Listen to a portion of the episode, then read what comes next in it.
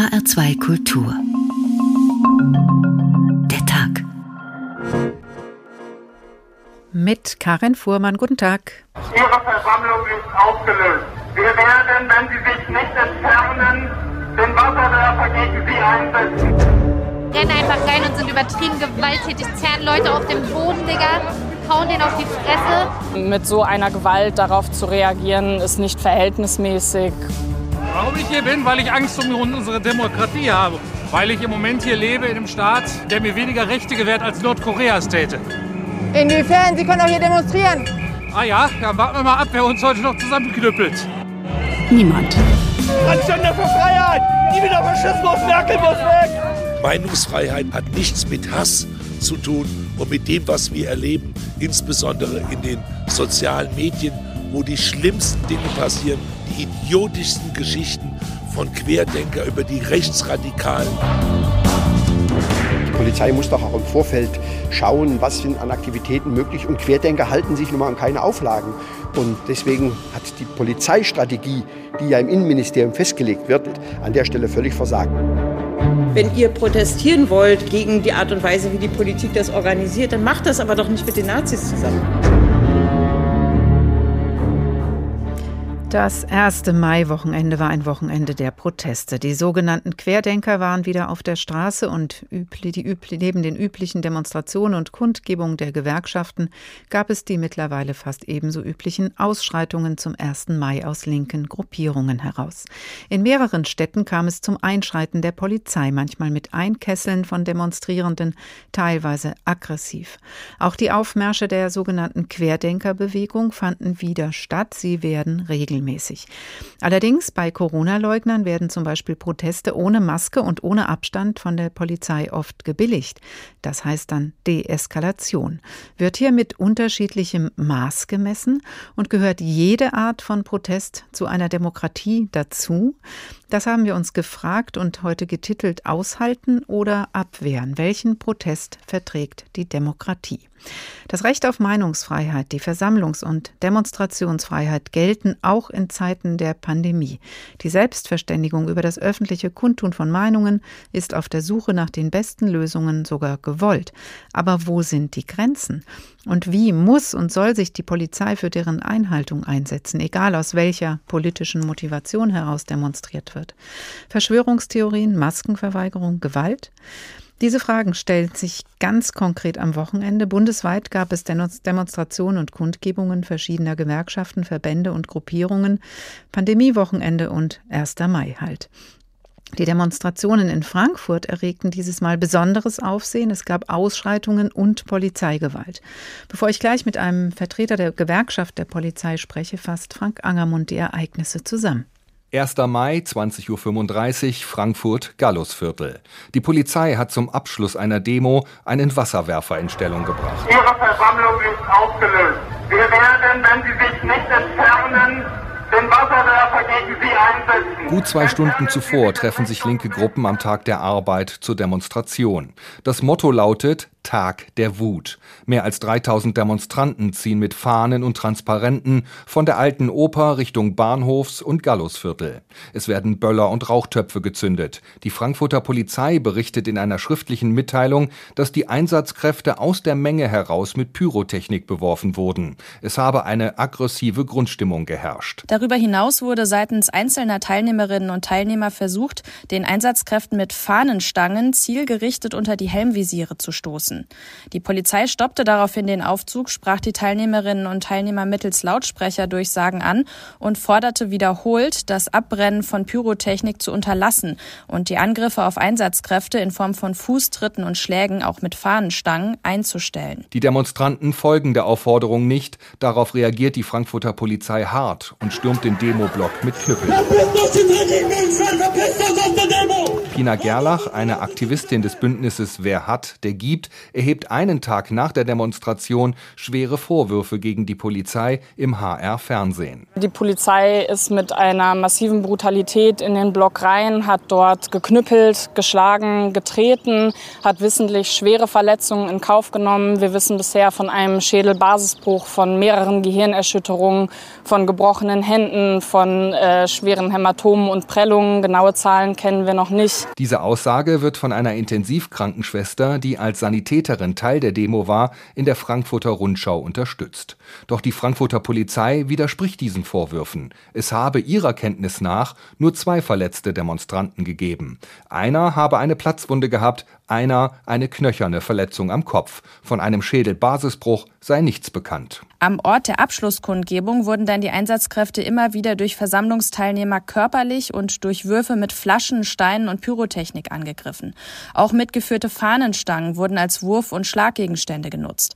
Auf Versuche der Deeskalation durch ein Zurückziehen der Polizeikräfte reagierten Demonstrationsteilnehmer und Teilnehmerinnen aber durch aggressives Nachsetzen und weitere Angriffe. Demo-Teilnehmerin Pina Gerlach bewertet die Eskalation der Gewalt ganz anders. Der Anlass schien ja äh, Rauch- und äh, Lichteffekte gewesen zu sein. Das ist in Frankfurt zur optischen Untermalung von Demos gang und gäbe und eigentlich keine größere Nummer ähm, mit so einer Gewalt darauf zu reagieren, ist nicht verhältnismäßig. Die Polizei benötigt fast zwei Tage, um ihre Sicht der Ereignisse schriftlich zu veröffentlichen.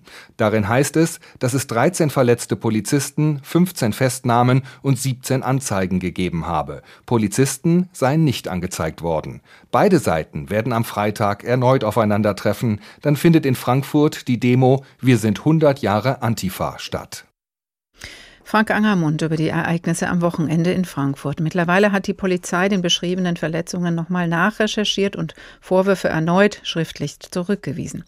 Jens Mohrherr, Vorsitzender der Gewerkschaft der Polizei Hessen, guten Tag. Ich grüße Sie herzlich. Die Polizei Frankfurt hat sich verzögert und nur in einer schriftlichen Stellungnahme erklärt. Beobachter sprechen von einem unkoordinierten Einsatz von Hundertschaften mit Schlagstockeinsatz gegen die Demonstrierenden. Das ist auch in den Bildern, die zum Beispiel in der Hessenschau zu sehen waren, nachzuvollziehen. Was ist Ihre Einschätzung? Was war da los? Warum ist die Polizei bei der linken Demo so hart eingeschritten? Naja, das werde ich jetzt erstmal mit Entschiedenheit zurückweisen müssen, weil wir als Polizei nicht mit Entschiedenheit gegen linke Gruppierungen oder rechte Gruppierungen vorgehen, sondern wir machen das, was äh, der Rechtsstaat uns abfordert. Wir haben die Lagebewältigung vor Augen und das ist in Frankfurt passiert und das haben wir zu besichtigen. Ähm, ich erlaube mir auch zu sagen, dass die äh, dargestellten ähm, Film- und Videobeiträge entsprechend äh, zu kurz gegriffen sind. Da gibt es sicherlich auch noch andere, die dann auch Gewalt gegen die äh, Polizistinnen und Polizisten darstellen. Der Eindruck ähm, ist ja dadurch nochmal verschärft worden, weil es zum Beispiel in Kassel eine Demo der Querdenker gab, der sogenannten, und dort wurde gegen Masken und Abstandsregeln verstoßen. Da wurde aber nicht so heftig reagiert, ähm, sondern deeskaliert in Anführungsstrichen. Das heißt, sie ähm, durften weiter marschieren. Manche meinen in diesen Unterschieden eine Polizeistrategie oder einen Unterschied in der Polizeistrategie zwischen Demonstrationen je nach politischem Lager zu erkennen. Nein, ausdrücklich nicht. Äh, die Lage in Kassel, die Sie ansprechen, äh, ist eine Lage gewesen, in der äh, anfänglich 30.000 Versammlungsteilnehmer verschiedene Versammlungen angemeldet hatten, letztlich vom Verwaltungsgerichtshof dann 6.000 Demonstrationsteilnehmer zugelassen wurden und die alle in ziviler Kleidung vom Kleinkind bis zum Kreis dort teilgenommen haben, dort eingesickert sind und dann äh, hat die Polizei das getan, was sie tun musste, eben äh, mit Augenmaß vorzugehen. Stellen Sie sich vor, Sie ahnten eine Ordnungswidrigkeit, äh, Maskenverstoß äh, mit Wasserwerfern und Schlagstöcke. Das sind Bilder, die, glaube ich, kein Mensch sehen will und auch äh, total unverhältnismäßig sah auch am 1. Mai nicht gut aus, zumindest die Bilder, die man da sehen konnte. Haben Sie denn da so grundsätzliche verschiedene Eskalationsstufen? Also, dass man sagt, nicht Einhaltung der Hygieneregeln, die Leute sind ähm, von Kind über Frauen und Männer zivil gekleidet, da machen wir nichts. Wenn es eine Sachbeschädigung gibt, greifen wir so und so ein. Oder wenn Angriffe gegen die Polizei kommen, dann so. Gibt es so ein Schema? Nein, so ein Schema gibt es nicht. Der Polizeiführer hat seine Einsatzleitlinien und äh, der hat eine Strategie, eine bestimmte Strategie, die sich auch der Lageentwicklung anpasst. Und wenn wie in Frankfurt äh, zu sehen war, da ein entsprechendes Aggressionspotenzial nachsetzt, das war in Kassel ausdrücklich äh, meistens verbal der Fall und nicht wie in Frankfurt mit teilweise dem schwarzen Block, dann muss die Strategie eben entsprechend angepasst werden. Dann kommt es eben zu den Szenen, die Sie gerade angesprochen haben.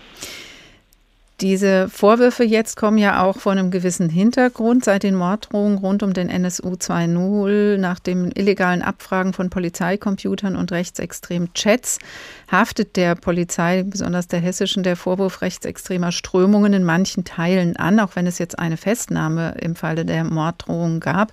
Ist das nicht für Sie nachvollziehbar, dass so der Eindruck der unterschiedlichen Polizeistrategie bei rechts und links äh, der muss verstärkt wird? Und Sie sprechen äh, ca. 70 Verfahren wegen dieser Chatgruppen an. Äh, die rechnen wir mal auf 21.000 Beschäftigte hoch. Dann äh, bewegen wir uns im Promillbereich. Das ist das eine. Und das andere ist, äh, neben dieser Festnahme, die jetzt äh, vor zwei Tagen äh, geschehen ist, äh, sind wir ähm, daran interessiert, die Aufklärung so voranzutreiben und dann zu veröffentlichen, dass wir nach Möglichkeit diese Vorwürfe ausräumen können. Ausdrücklich nein. Meine Kolleginnen und Kollegen sind nicht auf dem rechten Auge blind und gehen auch nicht absichtlich oder strategisch gegen eine linke Versammlung vor. Auch bei den Querdenker-Demos werden ja mittlerweile Polizeikräfte angegriffen, angespuckt, angepöbelt, attackiert. Äh, Ihr Kollege Wendt von der Deutschen Polizeigewerkschaft geht jetzt so weit, dass er ein bundesweites Verbot der Querdenken-Demos fordert. Verfassungsschützer sehen eine zunehmend demokratiefeindliche und sicherheitsgefährdende Haltung gegenüber dem Staat und Institutionen in eins bei einzelnen Akteuren und Teilen der Querdenkenbewegung, die jetzt eben auch beobachtet werden. Dann werden aber die Querdenker-Demos erlaubt erlaubt oder Verbote durch Gerichte aufgehoben. Wie fühlen Sie sich als Polizei dabei? Wir sind als Polizei immer in der Sandwich-Position, aber wir haben den Rechtsstaat und die Auflagen des Rechtsstaates eben äh, zu befolgen. Und das heißt auch, ob es uns passt oder nicht, bestimmte Demonstrationen, die eben äh, genehmigt sind, auch unter Auflagen genehmigt sind, haben wir zu schützen und deren Durchführung eben entsprechend durchzusetzen. Das ist das eine. Und das andere ist, äh, wir leben Gott sei Dank noch in einem Rechtsstaat und auch in einer Pandemie ist das Grundrecht der Versammlungsfreiheit ein hohes Gut. Und wenn Versammlungsbehörden und äh, entsprechend verwaltungsgerechte Versammlungen zulassen, dann sind die durchzuführen. Da gibt es äh, überhaupt kein Wenn und Aber. Und schöne Grüße nach Duisburg. Ähm, ich weiß nicht, wie das aussehen soll, wenn wir jetzt sagen, wir verbieten mal acht Wochen lang alle Versammlungen. Ich glaube, dann sind alle meine Kolleginnen und Kollegen bundesweit auf der Straße, um das dann zu verhindern, äh, was sich dann anbahnen wird. Das würden sich äh, die Bevölkerung sicherlich nicht bieten lassen. Das heißt, wenn sich Demonstrierende, egal welcher Couleur, auf das Grundrecht der Meinungsfreiheit berufen, das es eben in unserer Demokratie gibt, dann tragen Sie als Polizisten und Polizistinnen gerne auch die Konsequenzen?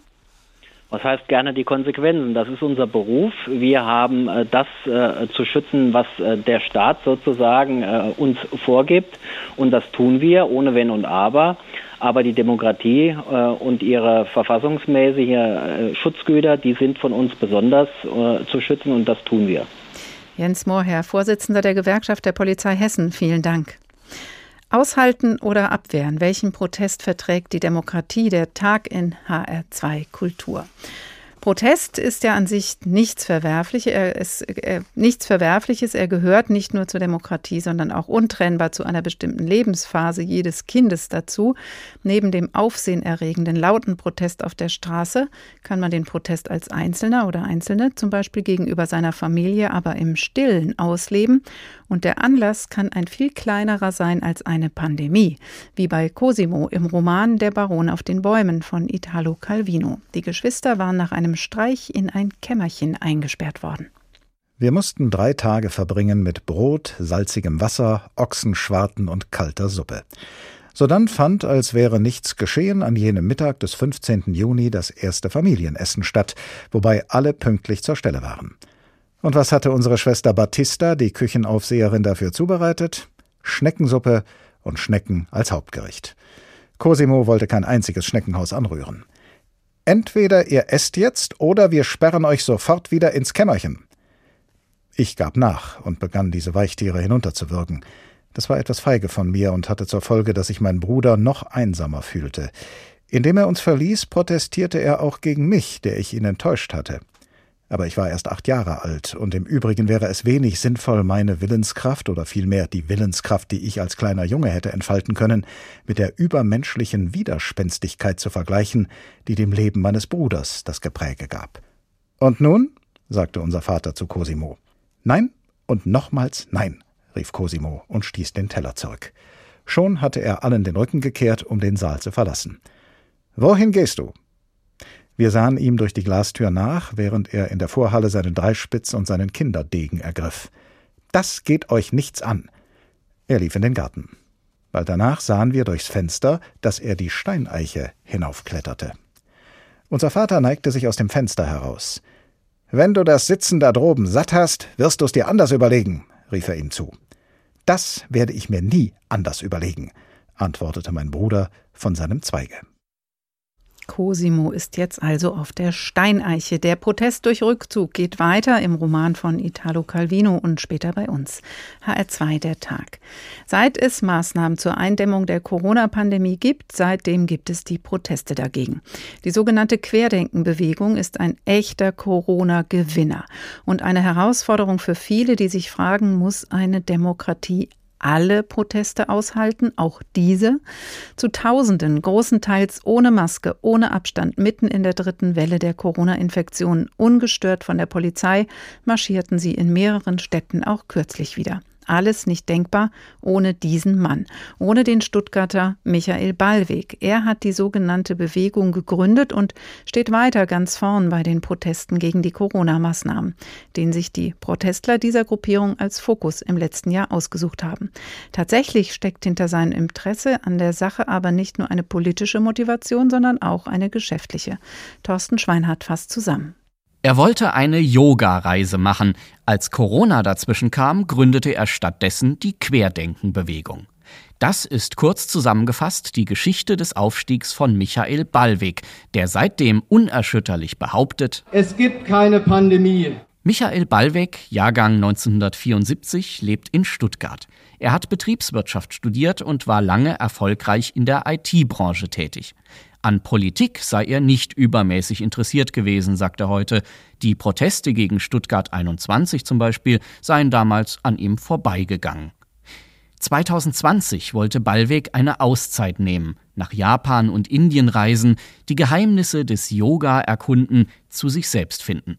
Doch daraus wurde nichts. Die Corona-Krise kam und Ballweg fiel zu Hause die Decke auf den Kopf. Und dann war auf einmal dieses Gefühl da, was mich nicht mehr verlassen hat, dass ich gesagt habe, da läuft jetzt irgendwas so schief. In dieser Zeit recherchierte Ballweg viel im Internet über Corona, Grundrechte, Versammlungsfreiheit, Verschwörungen. Mitte April ging er zum ersten Mal auf die Straße, protestierte mit ein paar anderen gegen die Corona-Politik der Bundesregierung. Und deshalb fordern wir die sofortige Beendigung der Corona-Maßnahmen, die Abdankung der Bundesregierung und Neuwahlen im Oktober 2020. Seine Gruppe taufte Ballweg Querdenken 711 nach der Vorwahl von Stuttgart. Vier Wochen später kamen zur Querdenken-Demo auf dem Cannstatter Vasen schon um die 5000 Menschen. Achtung, Achtung! In dieser Fläche auf dem Cannstatter Vasen ist das Freiheitsvirus ausgebrochen. Schon bald entstanden überall in Deutschland Gruppen nach dem Vorbild von Querdenken 711. Ballweg koordiniert sie und tritt auch immer wieder selbst bei Kundgebungen auf. Seine Botschaft die Corona-Pandemie ist dann vorbei, wenn die Bevölkerung entscheidet, dass sie vorbei ist. Ich habe angefangen mit den äh, Demonstrationen, weil die Welt, wie sie mir von der Bundesregierung präsentiert wird, nicht gefällt. Früher hatte Ballweg seine eigene Softwarefirma. Heute plant er Großdemonstrationen und berät Querdenkergruppen in anderen Städten. Denn das ist das eigentliche Erfolgsrezept. Corona-Protest als Franchise, die kleine Demo zum Selberbauen. Wir möchten jetzt anderen Menschen auch helfen, schnell Demonstrationen zu organisieren. Ich muss mir jetzt nicht um Namen Gedanken machen, ich muss mir nicht um Logo Gedanken machen. Meine T-Shirts sind schon fertig. Ich habe ein kleines Demo-Handbuch, wo drin steht, wie mache ich so eine Demo. Dabei ist es Ballweg immer wichtig zu betonen, wie basisdemokratisch die Querdenken-Initiative doch sei. Ansonsten äh, sind wir eine Organisation ohne Spitze. Beobachter von Querdenken sagen allerdings, doch, diese Bewegung hat eine Spitze, einen Chef, der steuert und die Leitlinien vorgibt, Michael Ballweg. Und der scheint daran auch nicht schlecht zu verdienen. Laut einer Recherche von ZDF und Netzpolitik.org fließt ein großer Teil der Einnahmen aus Merchandising-Produkten von Querdenken direkt an Ballweg. Der gelernte Betriebswirt hat nicht nur eine Protestbewegung begründet, sondern auch eine gut gehende Marke. Der Satiriker Jan Böhmermann hat Ballweg deshalb im Dezember 2020 zum Corona-Unternehmer des Jahres gekürt. Wer ist Michael Ballweg? Thorsten Schweinhardt hat ihn uns jetzt schon vorgestellt, aber es gibt noch sehr viel mehr zu sagen über ihn. Deswegen bin ich jetzt verbunden mit dem Redakteur, der für Netzpolitik.org über ihn recherchiert hat, Daniel Laufer. Guten Tag. Guten Tag. Sie haben für Netzpolitik.org mit der Redaktion von ZDF Magazin Royal zusammen über Michael Ballweg recherchiert und zwar sehr detailliert. Jetzt erzählt Ballweg ja von sich, er lebe gern mit wenig Geld und nutze sein Geld für die Bewegung. Sie haben aber recherchiert, dass er eher die Bewegung für sein Geld und für mehr Geld nutzt. Wie macht er das genau? Michael Ballweg streitet natürlich ab, sich selbst zu bereichern, äh, aber es gibt so ein paar äh, Aspekte, die darauf hindeuten, dass das vielleicht so zumindest nicht so eindeutig ist. Und zunächst mal verweigert er natürlich auch Einblicke, wenn es darum geht, ihm da auf die Finger zu schauen, um eben sicherzustellen, dass das, was er behauptet, überhaupt stimmt. Es gab zum Beispiel einen Vorfall äh, den wir belegen konnten im vergangenen Sommer.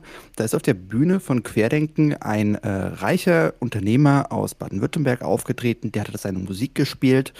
Und das Publikum hat dazu getanzt und im Nachhinein haben wir herausgefunden, dieser Auftritt und eine Reihe von weiterer Auftritte dieses Mannes, das war gar kein Zufall, sondern es ging darum, dass dieser Unternehmer eben von dem Publikum seine Musik spielen wollte und dieser Unternehmer hat dann versucht von Ballweg die äh, Bild- und Tonrechte zu kaufen. Er sollte auch einen Produktionskostenzuschuss zahlen. Wir haben eine Rechnung gesehen, äh, die Ballweg und Querdenken ihm gestellt hatten, über 20.000 Euro.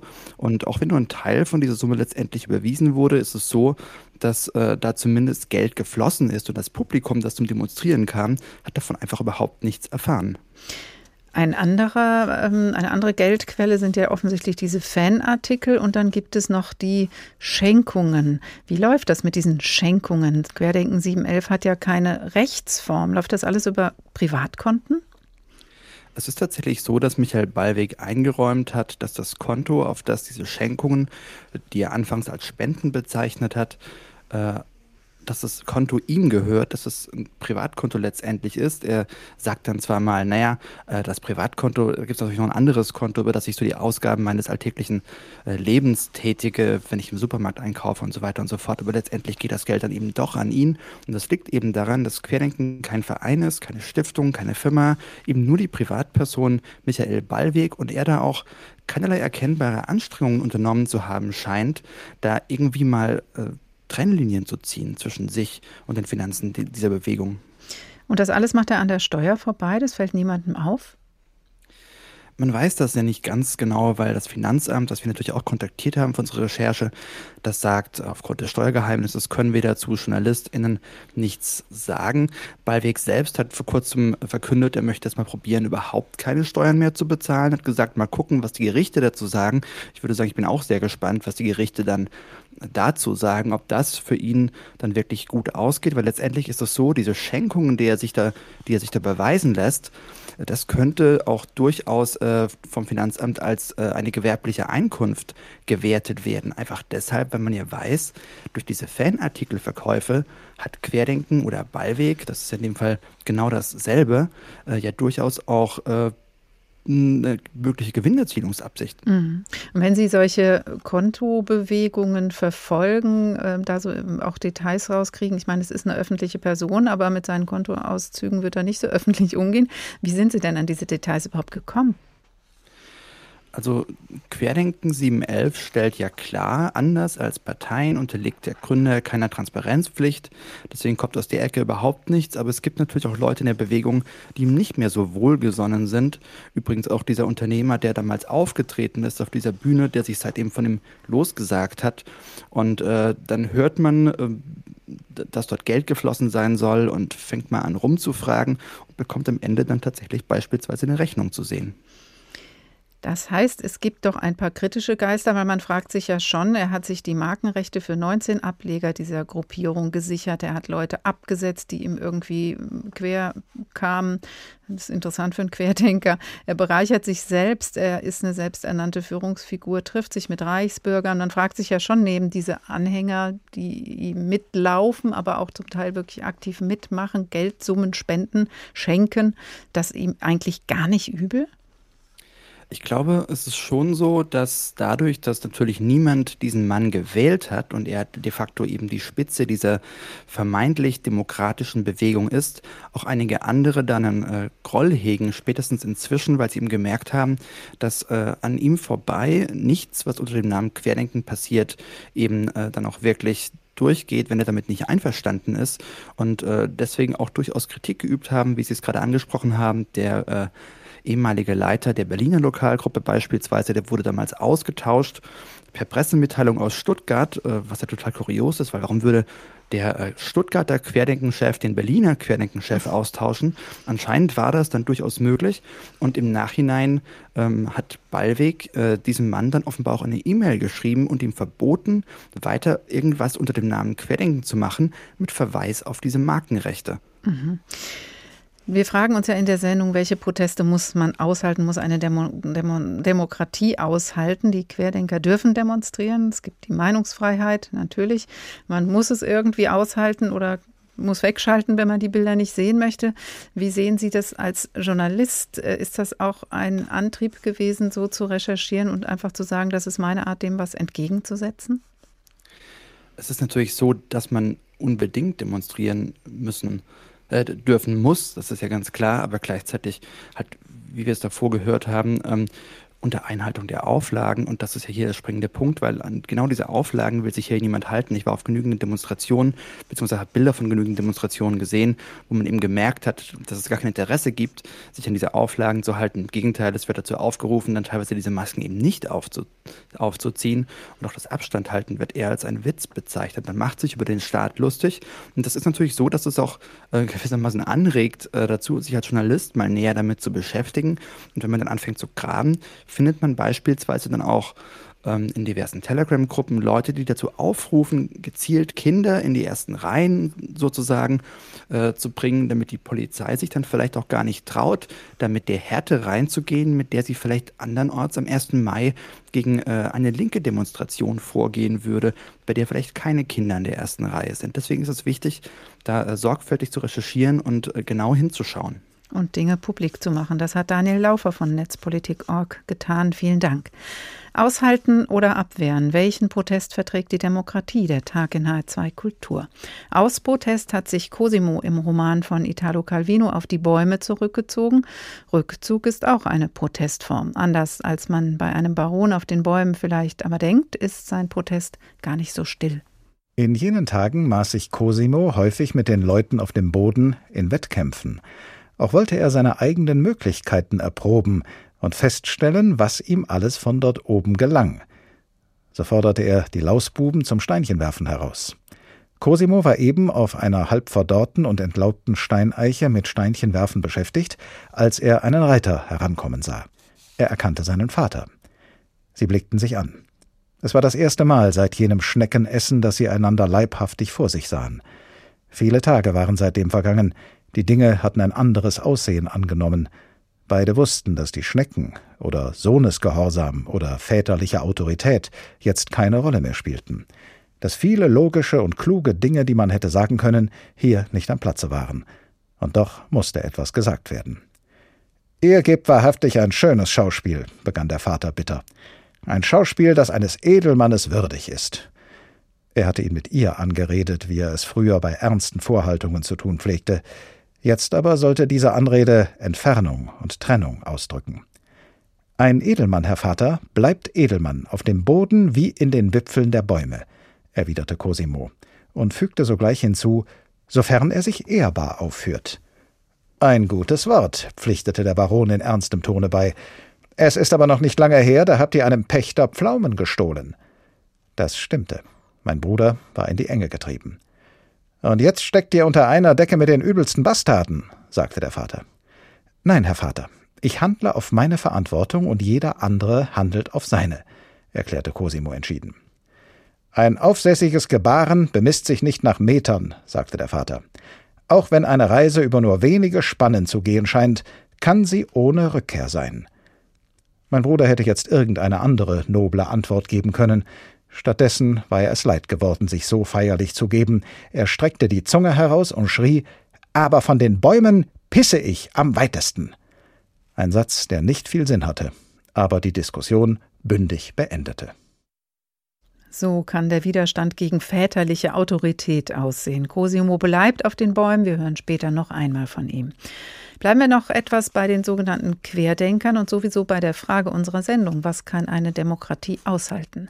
Auf den Demonstrationen sind immer wieder viele bedenkliche Transparente und Symbole zu sehen. Einige fielen aber besonders auf. Ein gelber Davidstern mit der Aufschrift ungeimpft statt Jude, wie im Nationalsozialismus in Konzentrationslagern und Ghettos oder Vergleiche, wie sie eine 22-Jährige im vergangenen November bei einer Querdenken-Demo in Hannover zog.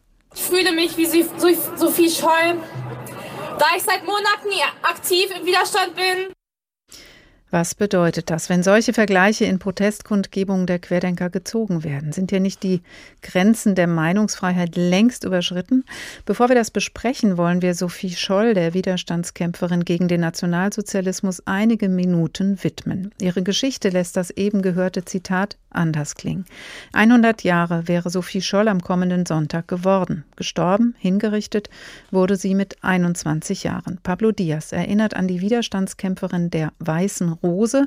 Dieser Name der Widerstandsgruppe und ihre Geschichte inspiriert Künstler und Musiker noch heute. Sania Meer aus weißen Rosen, in denen die Zwietracht so erinnert die Band Vierzimmerküche Bad aus Limburg in ihrem Song Ein Meer aus weißen Rosen an die Widerstandskämpferin Sophie Scholl. Am 9. Mai dieses Jahres wäre sie 100 Jahre alt geworden. Zusammen mit ihrem Bruder Hans und anderen Freunden verteilte sie Anfang der 1940er Jahre Flugblätter gegen den Krieg und gegen Adolf Hitler. Anfang 1943 wurde sie verhaftet. In einem schnellen Gerichtsverfahren in München wurde sie vom Volksgerichtshof am 22. Februar 1943 zum Tode verurteilt. Nur wenige Stunden später auch hingerichtet.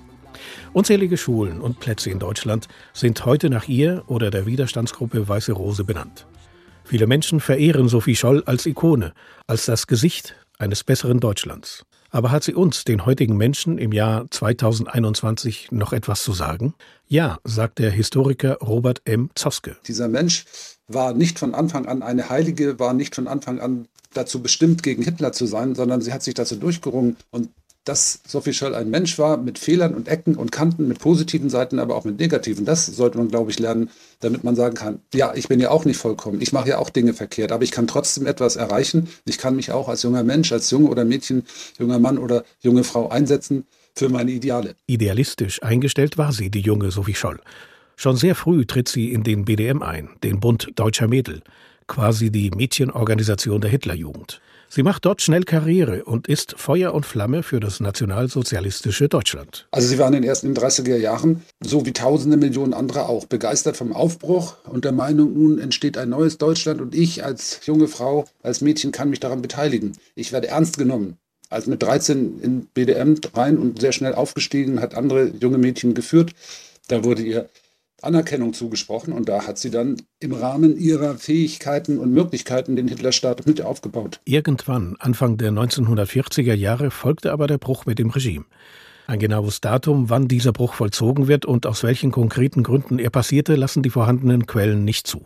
Fest steht, Sophie Scholl wandelt sich zu einer entschiedenen Gegnerin des Hitlerregimes. Ich bin nach wie vor der Meinung, das Beste getan zu haben, was ich gerade jetzt für mein Volk tun konnte. Ich bereue deshalb meine Handlungsweise nicht und will die Folgen, die mir aus meiner Handlungsweise erwachsen, auf mich nehmen. Das sagte Sophie Scholl der Geheimen Staatspolizei nach ihrer Verhaftung im Februar 1943. Es ist diese Entschlossenheit, diese Entschiedenheit, dieses Entgegenstellen gegen das Naziregime, was heute noch Bewunderung hervorruft. Aus Anlass ihres 100. Geburtstags werden in dieser Woche zahlreiche Veranstaltungen an Sophie Scholl erinnern. So hat die Gemeinde Brechen bei Limburg eine Doppel-CD produziert mit Liedern, die Sophie Scholl gewidmet sind. Mit von der Partie ist die Band Vierzimmerküche Bad. Tobias Biedert ist der Gitarrist der Gruppe. Er hat das Lied Ein Meer aus weißen Rosen komponiert. Wir sind alle äh, jenseits der 40. Ich sag mal, es halt, sind halt die Themen von Erwachsenen. Also wahrscheinlich mit 20 hätte ich so Songs nicht geschrieben. Und wir sind alles Familienväter in der Band und da sind natürlich die Dinge, die, die einen beschäftigen, die Welt, in die man seine eigenen Kinder entlässt was einen da beschäftigt und Gedanken macht und so entstehen dann eben diese sozialkritischen Texte.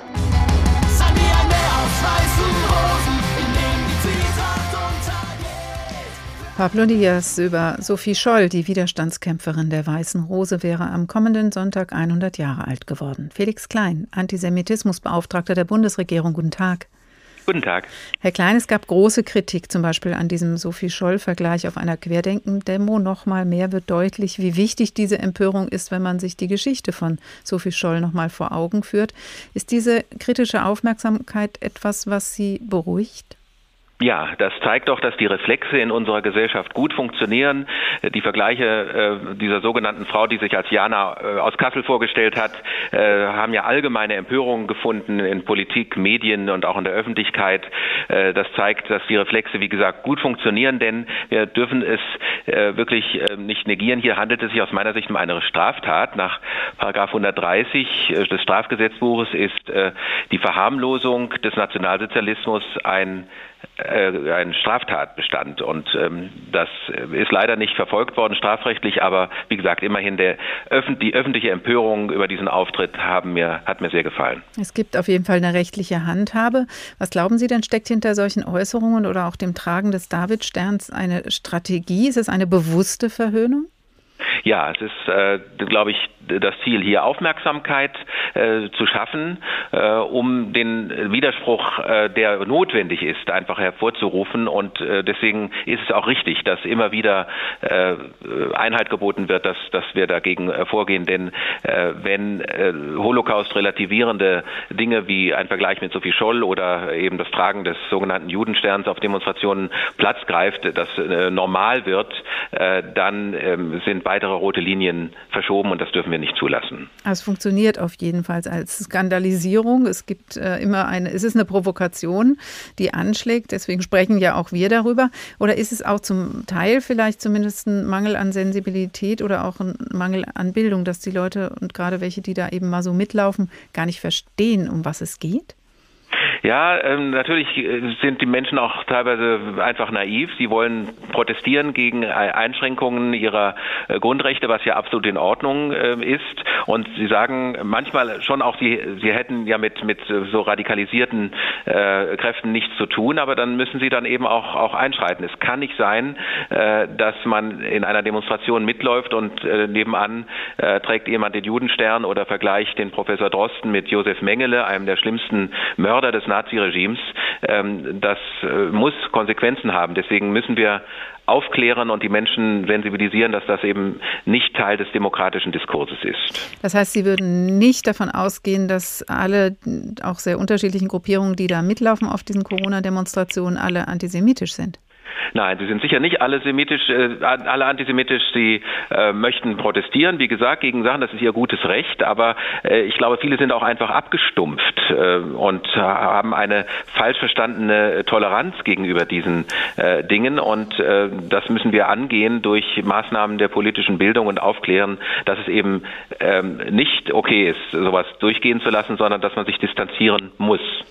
Und wenn aber welche mitlaufen und vielleicht das eben jetzt gar nicht so wahrnehmen, was macht es, macht solche Vergleiche trotzdem so gefährlich? Ja, sie sind, ähm, die relativieren den, den Holocaust und das ist eine Form von Schuldabwehr für die äh, Verbrechen der Nazis, eine sehr weit verbreitete Form des Antisemitismus in Deutschland. Ähm, also die Leute ähm, stilisieren sich selbst zu Opfern und andererseits aber, das ist ja das Paradox, ähm, äh, stilisieren die äh, viele Menschen, äh, die dort mitlaufen, die Juden als Täter, indem sie Verschwörungsmythen verbreiten äh, und eben äh, sagen, dass äh, sozusagen eine geheime Elite diese ganzen Dinge in der Pandemie steuert und jetzt auch die Corona-Maßnahmen steuert und das ist so, so doppelt paradox. Also ein Protest mit antisemitischen Elementen, das ist was, wo Sie, Herr Klein, sagen, das ist die Grenze der Meinungsfreiheit. Und ähm, abgesehen von den rechtlichen Mitteln, die es da gibt, müssen wir diese Art des Protestes nicht aushalten?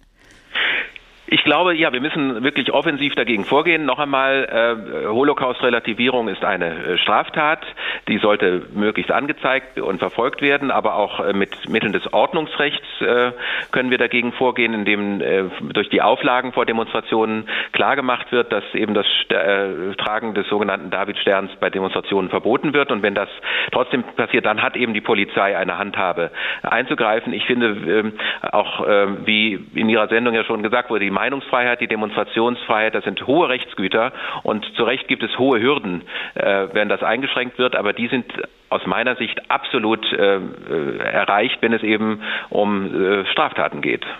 Felix Klein, Antisemitismusbeauftragter der Bundesregierung, vielen Dank. Aushalten oder abwehren, welchen Protest verträgt die Demokratie, der Tag in H2 Kultur?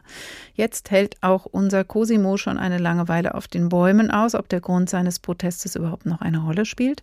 Sein Bruder jedenfalls findet diesen Protest langsam unerträglich und meint, es reicht. Ich stieg die Leiter hinauf. Cosimo, redete ich ihn an, du bist jetzt schon über 65. Wie kannst du nur weiter dort oben bleiben? Was du sagen wolltest, hast du ja gesagt. Wir haben es verstanden. Du hast große Seelenstärke bewiesen. Du hast es vollbracht. Jetzt kannst du hinabsteigen.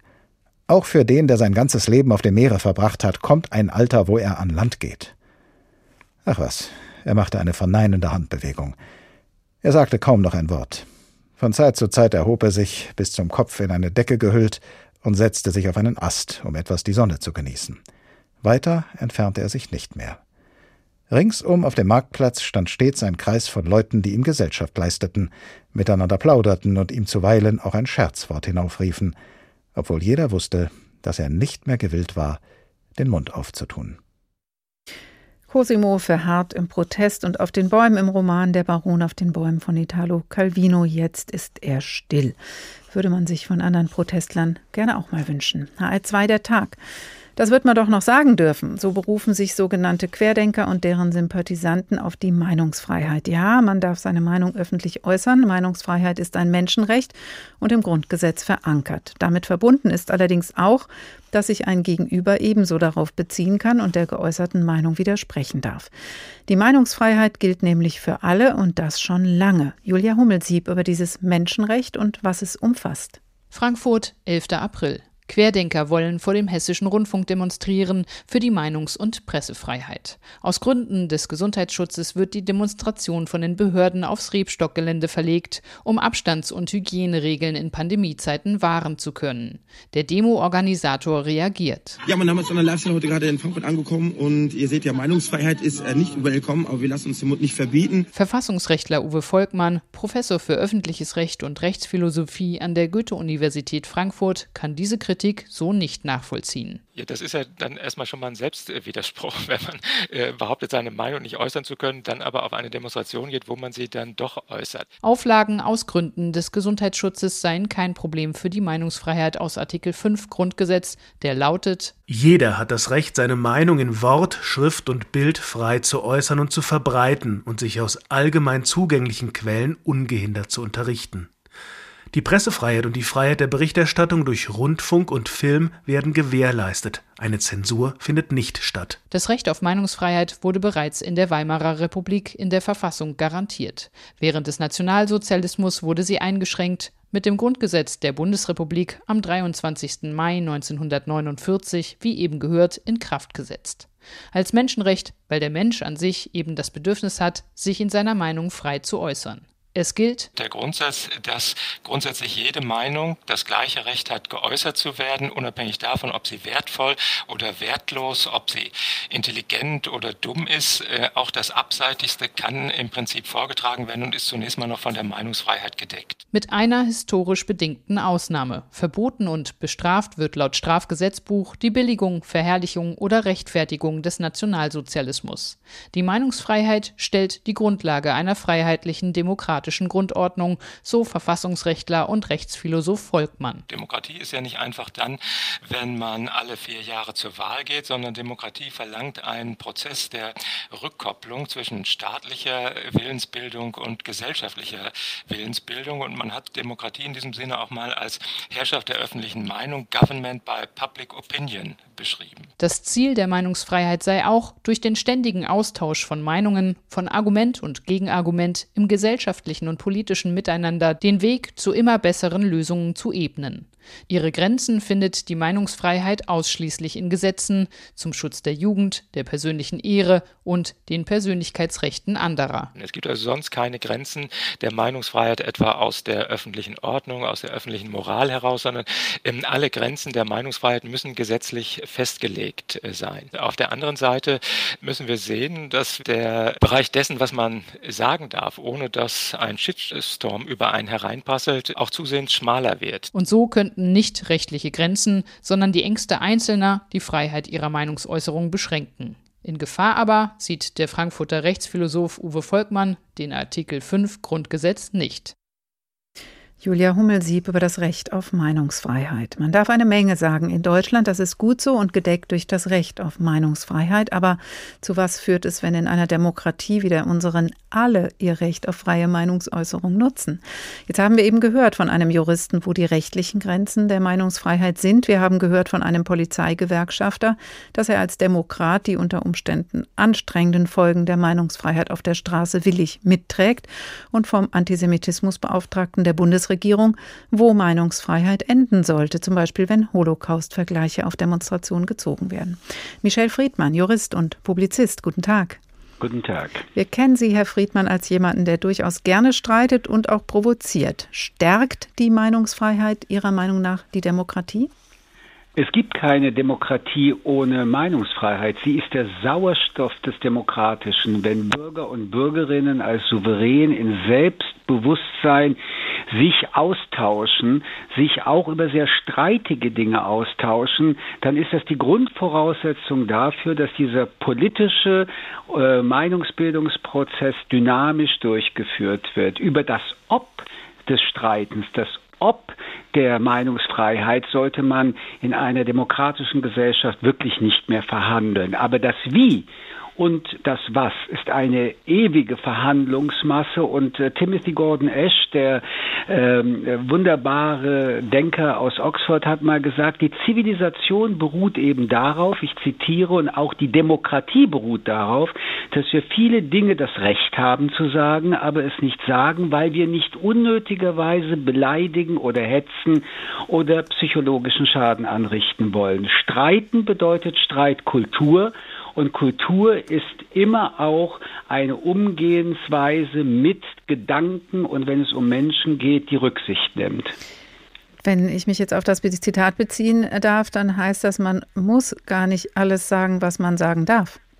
Man muss sowieso gar nichts sagen. Und äh, in letzter Zeit hören wir übrigens leider viel zu sehr Menschen, die glauben, sagen zu müssen, was antidemokratisch, menschenverachtend ist. Und äh, wir fragen uns in letzter Zeit auch immer, warum die so laut sind. Und man kann darauf nur sagen, wenn der Rassist etwas sagt und das letzte Wort hat, dann liegt das daran, weil der Demokrat schweigt. Und das Schweigen der Demokraten ist äh, auch in der Demokratie möglich, aber Meinungsfreiheit und Demokratie lebt vom Engagement und vom Widerspruch und auch das müssen wir vielleicht in der Streitkultur lernen. Wir haben viel zu viele Jahre uns äh, sehr gepflegt äh, unterhalten und diskutiert und gestritten. Gepflegt hieß aber nicht, dass wir die Form gewahrt haben, sondern dass wir eigentlich inhaltslos und meinungslos waren. Eine Meinungsfreiheit setzt auch eine sehr streitige Debattenkultur voraus und der Widerspruch ist immanent in der Meinungsfreiheit verankert. Jetzt haben, jetzt ist natürlich der Streit, ja, das ist die Auseinandersetzung, äh, wenn man Auge in Auge ist. Es gibt aber natürlich, und darüber wird ja auch viel diskutiert, eine Möglichkeit, Grundrechte einzuschränken. Gerade jetzt in den Corona-Zeiten wurde das sehr heftig diskutiert, weil es auch um andere Grundrechte ging. Gibt es denn überhaupt dann die Notwendigkeit, so wie Sie es beschreiben, müssen wir das ja miteinander aushandeln, gibt es die Notwendigkeit, doch auch rechtlich an der einen oder anderen Stelle Menschen vom Protestieren auf der Straße abzuhalten, zum Beispiel, die sich auf die freie Meinungsäußerung oder die Meinungsfreiheit beziehen? Das ist eine sehr interessante Frage. Grundsätzlich gilt, Meinungs- und Demokra äh, Demonstrationsfreiheit sind Grund Grundrechte elementare Rechte in einer Demokratie. Und ich möchte nur darauf hinweisen, dass selbst in der Corona-Pandemie Demonstrationen immer wieder stattgefunden haben, unter Auflagen. Meistens demonstrierten Corona-Gegner, die meistens dann Querdenker, Antisemiten, AfDler, Rechtsextremisten, Impfleugner waren und die äh, Parolen skandiert haben, die ganz klar mit äh, dem Artikel 1 des Grundgesetzes, die Würde des Menschen ist unantastbar, äh, tangiert waren. Denn das, was dort gesagt wurde, da wurde die Würde der Menschen angetastet, da wurde Judenhass propagiert. Aber diese Demonstrationen waren deswegen auffällig und problematisch auch, weil Auflagen, und das ist in einer Demokratie auch selbstverständlich, auch beim Demonstrationsrecht, nämlich die AHA-Regeln nicht eingehalten wurden. Und man kann sich schon die Frage stellen, warum in einer solchen Zeit die Polizei die eigenen Auflagen dann nicht äh, durchgesetzt hat. Vom Grundsatz her will ich Folgendes sagen. Es ist äh, in der Demokratie, wie zum Beispiel in Amerika mit dem Fifth Amendment, in der Verfassung reguliert, dass die Meinungsfreiheit durch nichts, auch nicht durch einfache Gesetze eingeschränkt werden darf. Dort können auch Nazis in Uniform durch Ortschaften mit Hitlergruß unterwegs sein. In Europa, insbesondere in Deutschland, gibt es Einschränkungen. Das ist äh, von der Verfassung gedeckt. Das wird in den allerseltensten Fällen anzuwenden sein. Aber ich glaube schon, auch mit der Geschichte Europas und erst recht mit der Geschichte Deutschlands, ähm, ist es richtig, wenn man darüber nachdenkt, dass wenn Persönlichkeitsrechte ähm, betroffen sind, das ist Verleumdung, Volksverhetzung im Strafgesetzbuch, die Meinungsfreiheit ihre, ihre Schranken erlebt. Ich glaube, dass es richtig ist, in einer zivilisierten Gesellschaft immer dann zu sagen, hier ist die rote Linie, wenn andere Menschen in ihren Rechten und in ihren Persönlichkeitsrechten angegriffen werden, wenn geistige Brandstiftung, wenn das Nachtreten mit Worten ähm, in eine Gefahr führt, dass eine tatsächliche Brandstiftung daraus folgen kann. Die Meinungsfreiheit hat Grenzen, kann Grenzen haben, ja, und gleichzeitig ist sie die Grundlage der Demokratie, sagt Michelle Friedmann. Vielen Dank.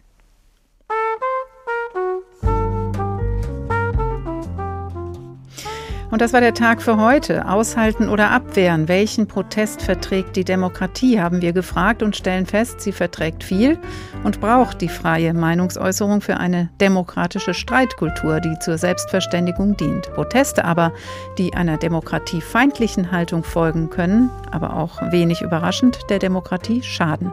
Diese Grenzen immer wieder neu auszuloten, frühzeitig Grenzüberschreitung zu erkennen und dagegen vorzugehen, ist ebenso die Aufgabe der demokratischen Gesellschaft wie andere Proteste, die einfach nur anstrengend sind, auszuhalten. Unsere Sendung aushalten und nochmal anhören können Sie wie immer unter hr2.de oder in der ARD Audiothek der Tag HR2. Ich heiße Karin Fuhrmann und wünsche Ihnen noch einen schönen Abend.